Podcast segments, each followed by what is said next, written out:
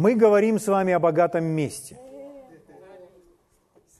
Мы читаем с вами 65-й псалом, где написано, что ты вывел нас на свободу. В другом переводе ты привел нас в богатое место, место избытка. И что мы с вами уже об этом сказали? Что это за место такое? Прежде всего мы с вами поняли, что существует Богом предопределенное, запланированное место для каждого живущего на земле. Мы с вами смотрели, например, тело, тело Христова, что Бог, подобно как в естественном человеческом теле, каждый член поместил на свое место, как Богу было угодно.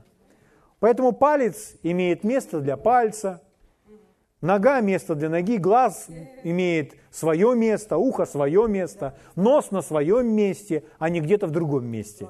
Аминь. Поэтому у Бога есть запланированные, предопределенные места, куда Он желает нас с вами поместить. И чтобы попасть на это место, нам с вами нужно быть послушным Богу, и Он туда нас влечет. Верность очень важная составляющая, чтобы в один из дней там оказаться. Потому что, когда мы занимаем то место, которое определил для нас Бог, у нас с вами появляются различные соединения с другими членами. Эти, член, эти, эти соединения на века. На века. И это невозможно разорвать, правда? Это на века но мы начинаем с друг другом ссориться и рвем эти связи. Что происходит? Мы не можем быть полными, целостными во всей полноте на своем месте без этих божественных связей. Вот почему дьявол, он атакует всегда взаимоотношения, и ссоры – это его инструмент, чтобы у людей не было контакта, чтобы люди разошлись в разные стороны. Так люди покидают Богом предопределенное запланированное место.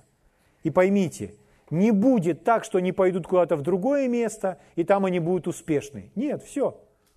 Все. Потому что это место одно.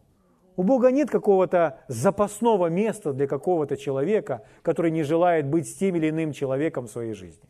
Нет. Наоборот, он учил тому, что нужно прощать, он учил о том, что нужно примиряться – он учил, что нужно иметь, уметь строить взаимоотношения друг с другом. Аминь. Слава Богу. Итак, Богом предопределенное место, место, которое вы просто идете туда, куда ведет вас Бог, вам даже не нужно переживать за новые взаимоотношения. Они появятся в вашей жизни. Почему? Потому что Бог обязательно принесет их в вашу жизнь. На том месте, они уже существуют, они уже есть, эти связи. Слава Богу. И нужно быть верным, чтобы остаться на этом месте. Нужно быть верным. Порой даже так, если мы пришли на место работы, на котором нам нужно быть, а начальник, допустим, не совсем э, с нами поступает так, как бы нам хотелось, как бы нам нравилось, и мы покидаем место работы. Из-за того, что начальник был, к примеру, с нами групп там, и так далее. Э, Э, это не причина покидать место. Даже если начальник мирской, и он использует такие слова, которые наши уши не умещают. Мы должны знать, если Господь нас туда поместил, нам нужно быть там до тех пор, пока Бог не скажет нам оттуда уйти. Возможно, это какой-то промежуточный этап для того, чтобы нам накопить какой-то определенный опыт или, возможно, повстречаться с кем-либо, кто придет туда позже – то есть зайти в этот поезд, познакомиться с кем-то в этом вагоне, а потом на пересечении стрелок сесть в другой.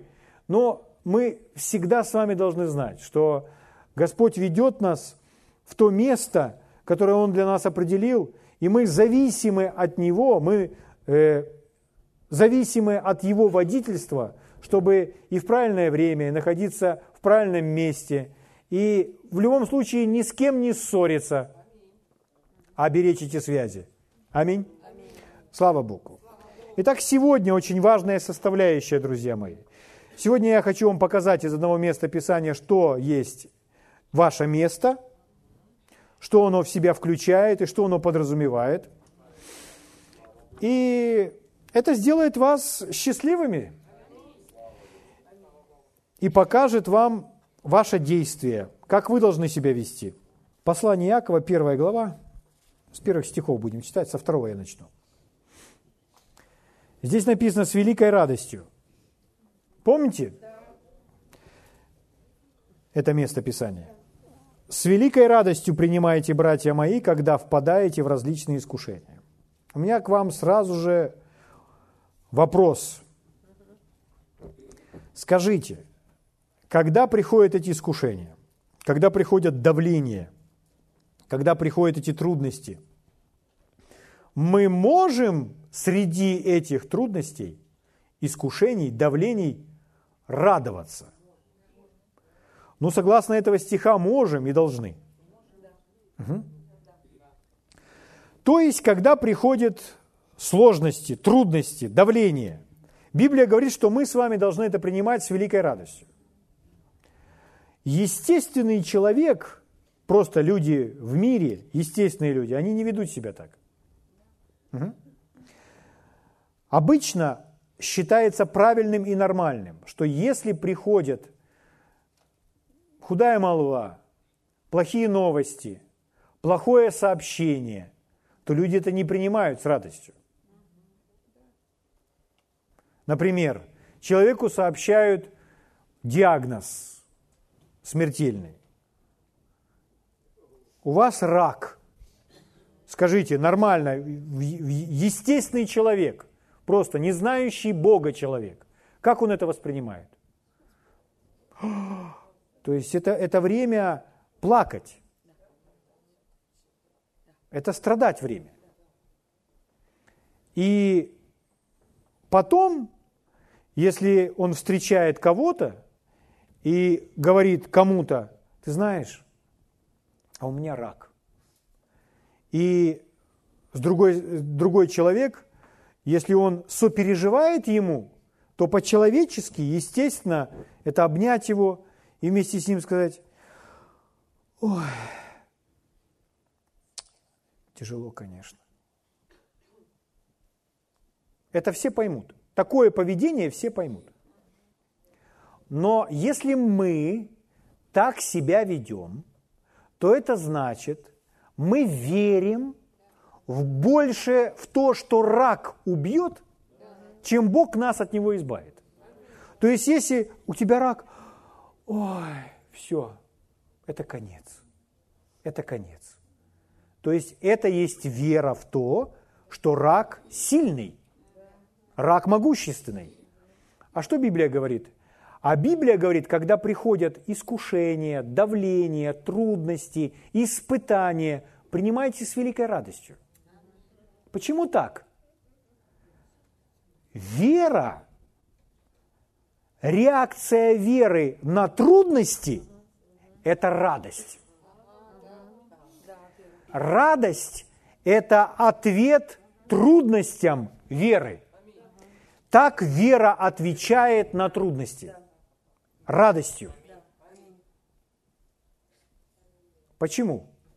Ну потому что вера верит, что Бог сильнее этих проблем.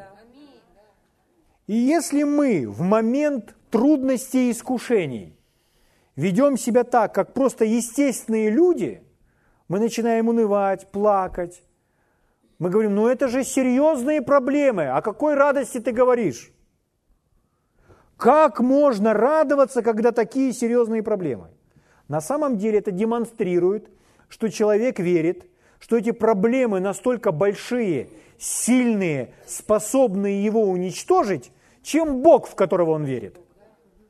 Но ответ веры иной – радость.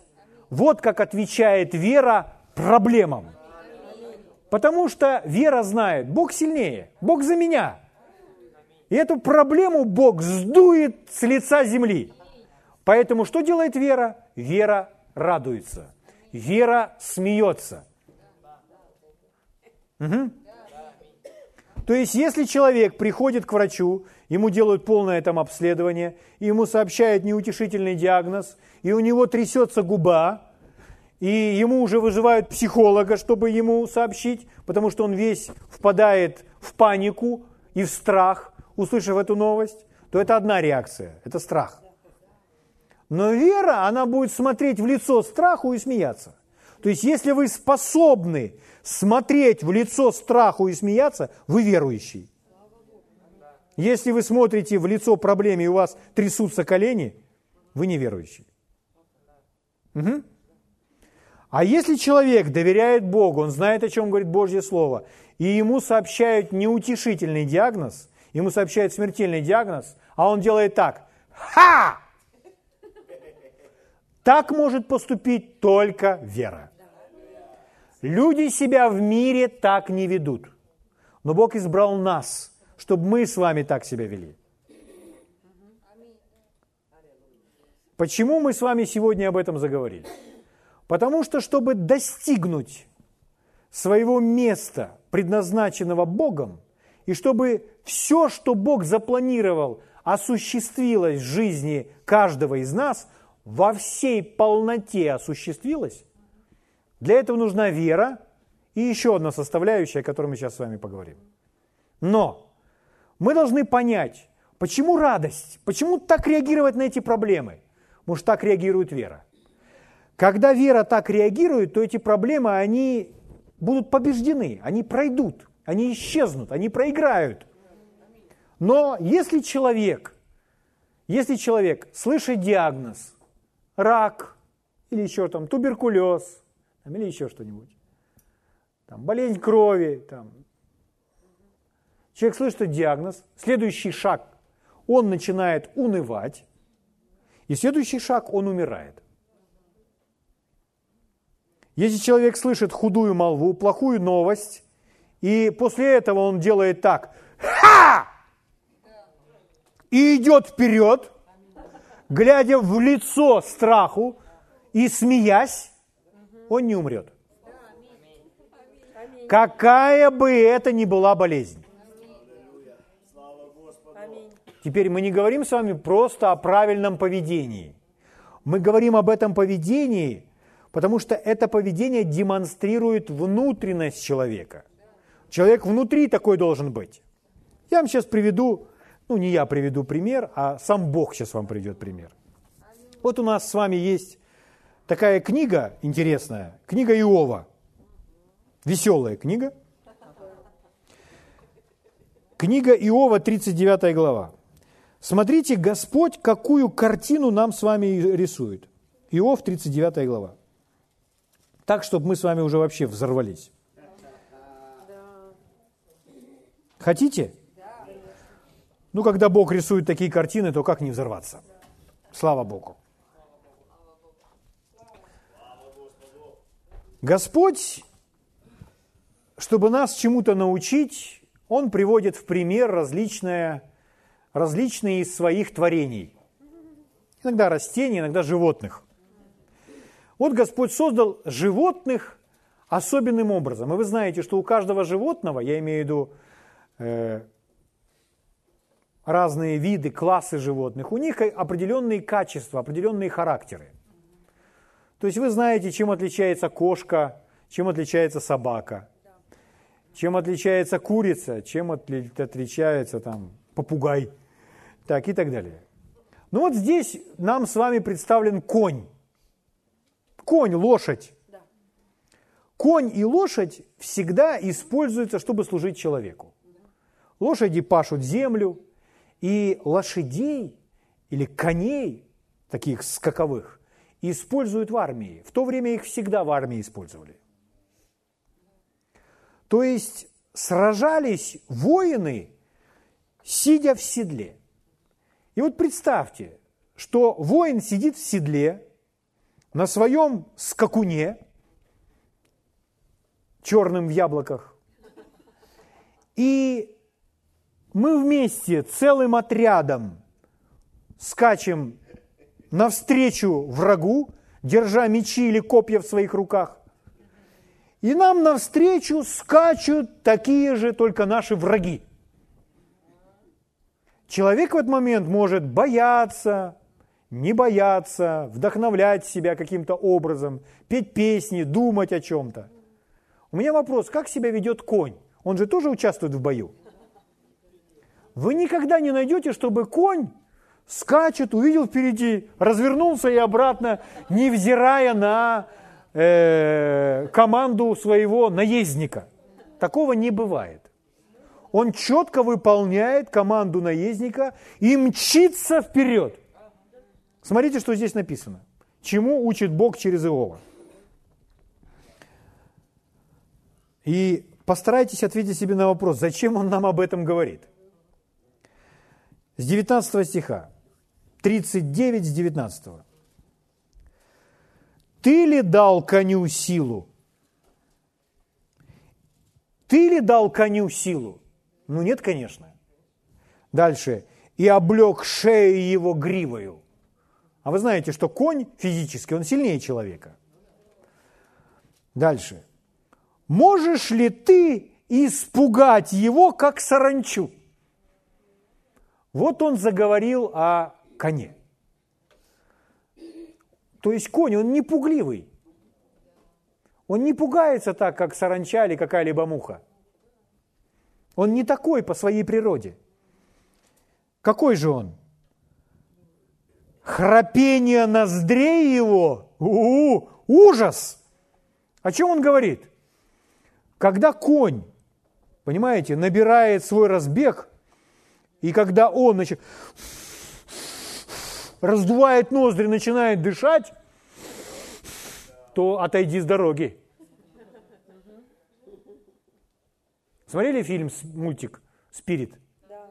Там, где этот паренек, индеец, на нем сверху сидит, а они там бежали вместе, и вот он решает перепрыгнуть через большую пропасть. И когда наездник говорит «О, нет», а конь говорит «О, да». И он перепрыгивает через эту пропасть. Помните? Да. И ноздри раздуваются. Конь! Зачем он нам об этом говорит? Сейчас увидите. Роет ногой землю и восхищается силою, идет навстречу оружию. Вы слышите?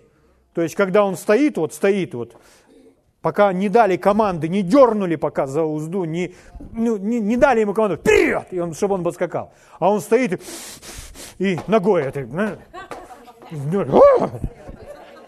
то есть он весь на взводе. Вы только дайте команду, чей он, ха, пулей понесся. Зачем он нам об этом говорит? Чья это картина?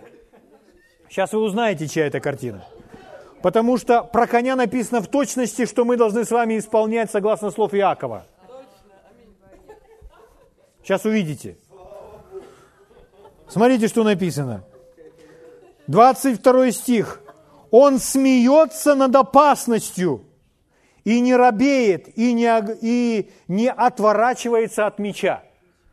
С великой радостью принимайте, братья мои, когда впадаете в различные искушения. Что делает конь? Смеется над опасностью. Это про коня написано. То есть впереди вражеское войско, также с копьями. А что он делает? Он смеется над опасностью и не отворачивается от меча.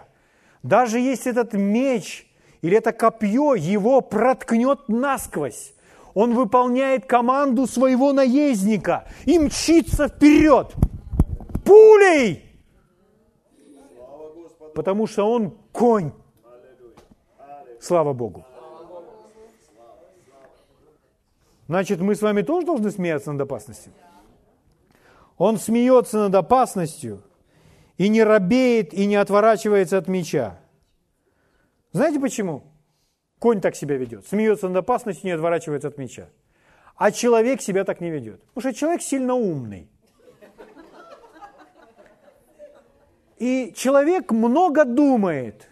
А конь, он не думает, он команду наездника выполняет. А человек думает еще над командой. А наш наездник нам сказал, с великой радостью принимайте, когда впадаете в различные искушения. Смейтесь над опасностью. Рак – это опасно, это серьезно, это проблема. Как над этим можно смеяться? Наездник сказал. Аминь. Вперед! Раздуйте ноздри, выдохните воздух, поройте ногой землю и вперед! Аминь. Ну а зачем нам это? Это картина человека в вере. Это картина верующего человека. Он не прячется. И развернулся и... У, Нет, он вперед. Колчан звучит над ним, сверкает копье и дротик. То есть тут, тут летают стрелы. Это действительно поле битвы. Но он не взирает. Он получил команду от своего наездника. Все, вперед. Он конь. 24 стих. В порыве и в ярости он глотает землю и не может стоять при звуке трубы. Понимаете? Труба зазвучала и все.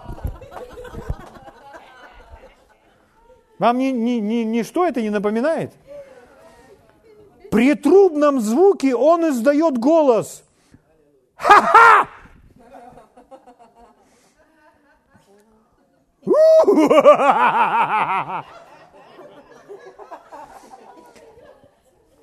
И издалека чует битву. Громкие голоса вождей и крик – это его стихия доставить своего наездника, одержать победу, смеясь над опасностью, когда труба не стоится ему. И что он, какой звук издает? Аминь. Слава Богу. Зачем он нам рисует эту картину? Зачем? Зачем так нам красочно рассказывать про лошадь? Для того, чтобы вдохновить. Потому что все это в него было заложено Богом. И Иаков говорит, вернемся к Иакову. И Иаков говорит то же самое. Слава Богу. Возвращаемся к Иакову.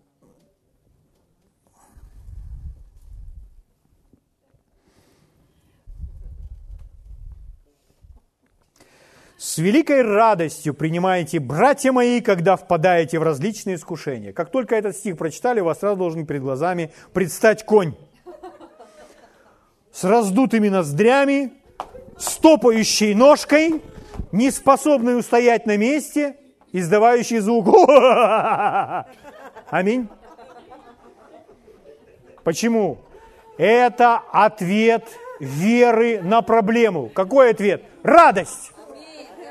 Я не могу себя так вести, у меня серьезные проблемы. Значит, вы верите в те трудности, что они способны вас убить. И меньше верите в Бога, который способен вас спасти. Но мы можем с вами верить больше в Бога, который способен нас спасти, чем враг, который способен нас убить. Слава Богу. Не можем говорить, рак, ты не убьешь меня. Дальше написано, зная, что испытание вашей веры производит терпение. Скажите, пожалуйста, вслух терпение. терпение. Отлично, засекли себе. Четвертый стих. Терпение же должно иметь совершенное действие. Итак, мы поговорили о терпении. А вот последняя часть четвертого стиха. Чтобы вы были совершенны во всей полноте без всякого недостатка. Вот описание нашего Богом предназначенного места. Чтобы вы были совершенны без всякого, во всей полноте, без всякого недостатка. Вот описание Богом предназначенного места плана Божьего и воли Божьей для нас. Совершенны во всей полноте – и без всякого недостатка. То есть ни в чем нет недостатка. Ни в чем. Без всякого недостатка. Без всякого подразумевает любую сферу вашей жизни. Если хотите деньги, то деньги в том числе. Но не только деньги. Деньги – это каким-то нацатым пунктом. Есть гораздо более важные вещи. Силы, способности, мудрость, знания, направление, водительство от Бога.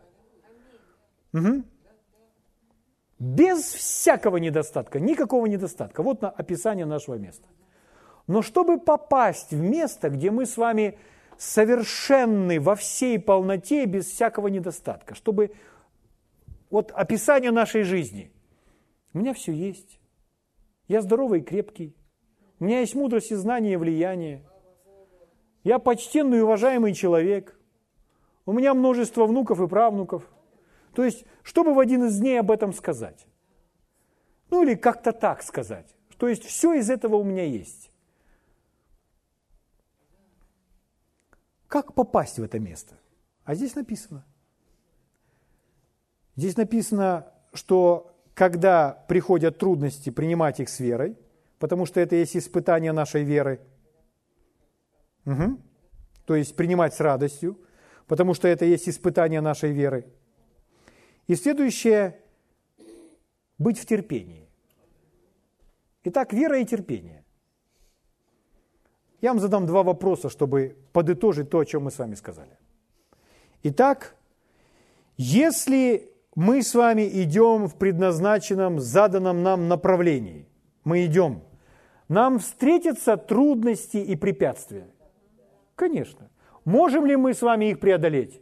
Конечно. Бог поможет нам. Поэтому, когда встречаются трудности и препятствия, преграды, что мы должны делать? Мы должны им противостоять.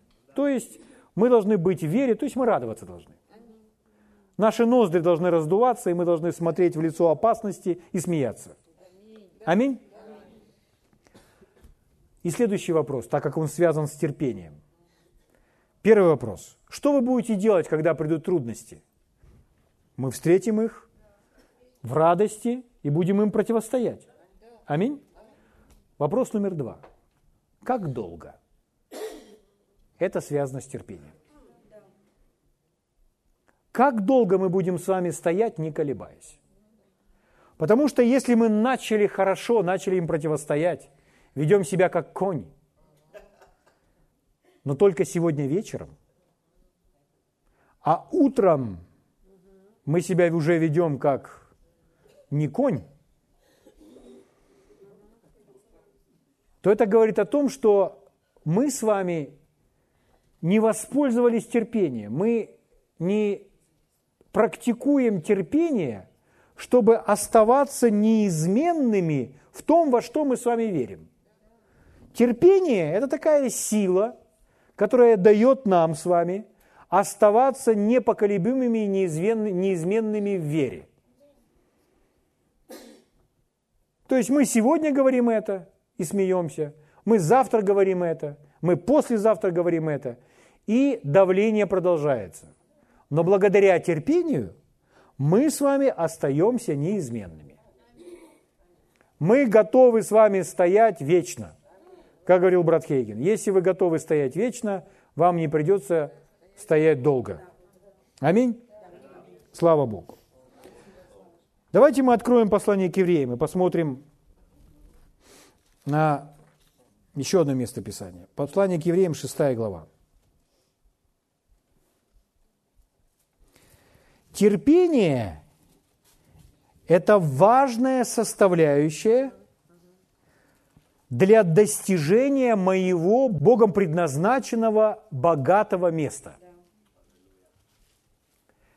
Когда вы читаете о вере, то вы понимаете, что там рядом должно быть обязательно терпение. Вера и терпение всегда идут рука об руку. Там, где вера, там терпение.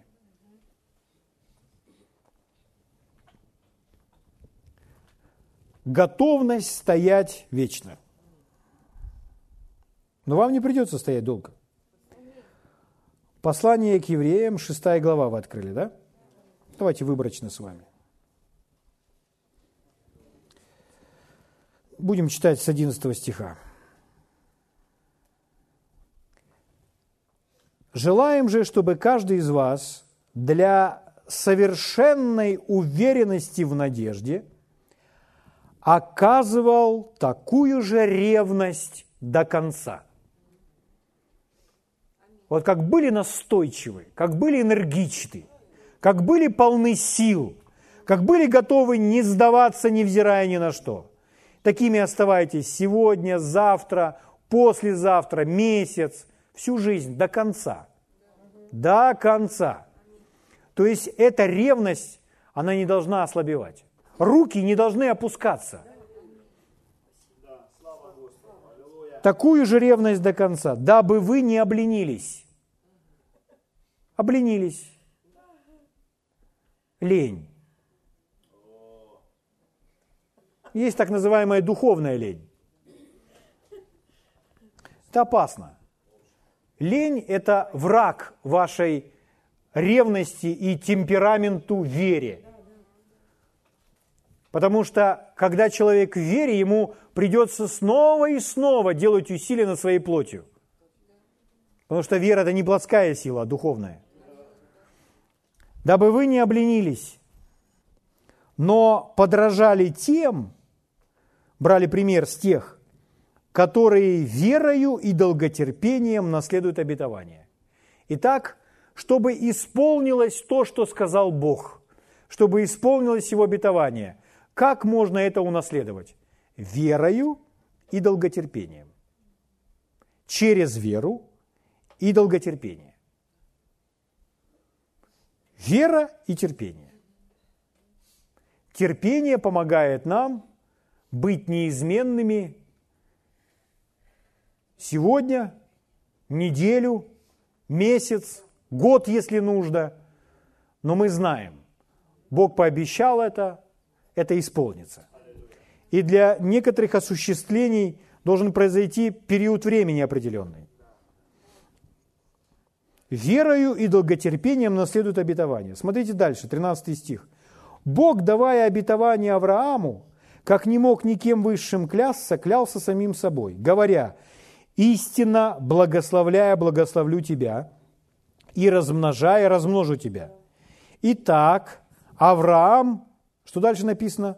Долготерпев, получил обещанное. Увидьте это, друзья. Авраам в один из дней вышел из своего шатра, и Бог с ним заговорил. «Подними голову и посмотри на небо». Он поднял голову и увидел небо, усеянное звездами. И вот Господь говорит, видишь все эти звезды? Можешь ли ты сосчитать их? Ну, это невозможно. И Господь ему говорит, вот столько у тебя будет потомков. Знаете, что это? Это видение Авраама. Его мечта, если хотите. Это то, к чему стремится его вера. Скажите, случилось это на следующий день? Это сказал сам Бог. Но на следующий день это не случилось. Это не случилось и через месяц. Это не случилось даже через год. И знаете, что нужно было делать Аврааму? Аврааму нельзя было утратить эту картину, это видение. Аврааму нельзя было утратить свою радость в вере.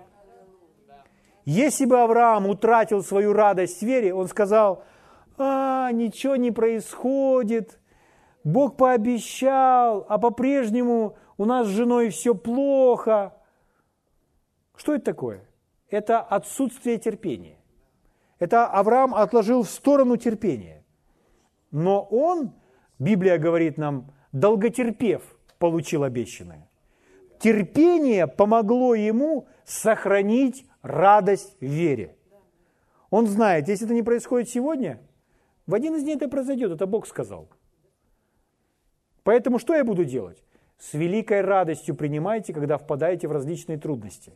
Когда приходит давление, которое искушение, которое направлено на то, чтобы украсть у нас нашу веру и радость нашей веры, то что мы должны с вами делать? Реакция веры такова. Человек должен начать радоваться. Потому что он знает, что Бог сильнее, что Бог это исполнит.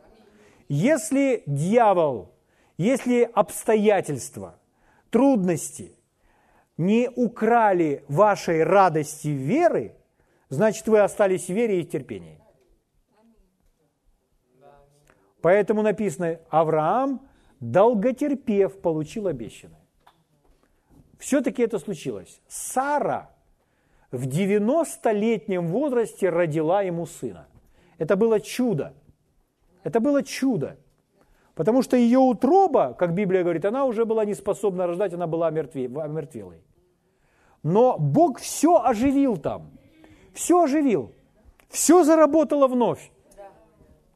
Она забеременела, слава Богу, и родила ему этого сына. Почему? Потому что Авраам не потерял радости веры. Все эти годы. Подумайте об Иосифе, который видел свои сны, который попал в плен. Сначала братья его продали, потом в доме Патифара его оклеветали. Он попал в тюрьму. Идут годы, идет время. И чтобы этот сон осуществлялся, вы не видите это. Но что Иосиф? Эти все обстоятельства украли у него радость его мечты, его видения, его веры? Нет. Он по-прежнему радовался, ожидая то, хранил свою жизнь чистой, ожидая то, что Господь все равно это все осуществит. И находясь в темнице, в темнице, в тюрьме, ограниченный в движении, ограниченный в своих прогулках, он сидит там в состоянии ожидания, когда Бог исполнит свой план в его жизни. И в один из дней за Иосифом пришли. И вы знаете, что ему сказали? Иосиф, фараон зовет тебя. Не кто-нибудь там, фараон зовет тебя. И вы знаете, что делает Иосиф? Иосиф не кричит, да, да не разыгрывайте меня, да не может быть. Нет, он в состоянии ожидания. Он знает, что это должно приключиться. С ним должно произойти нечто хорошее. Он ожидает от Бога. И он пошел туда, на эту аудиенцию. И вся его жизнь изменилась в тот день. Но это не случилось сразу.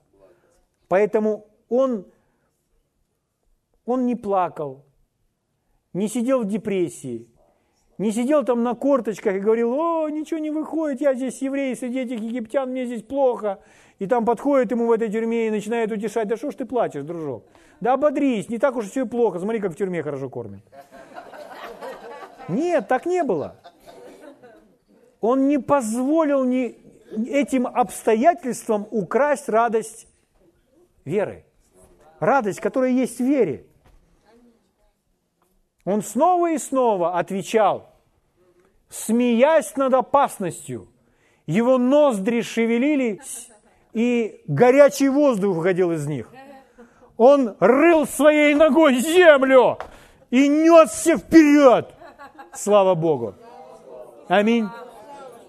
Друзья мои, чтобы оказаться в месте, где мы будем с вами совершенны во всей полноте, без всякого недостатка, нужны эти простые составляющие.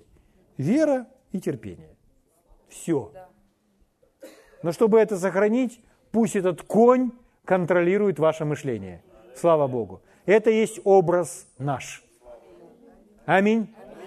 Слава Богу. Давайте встанем, поблагодарим Господа.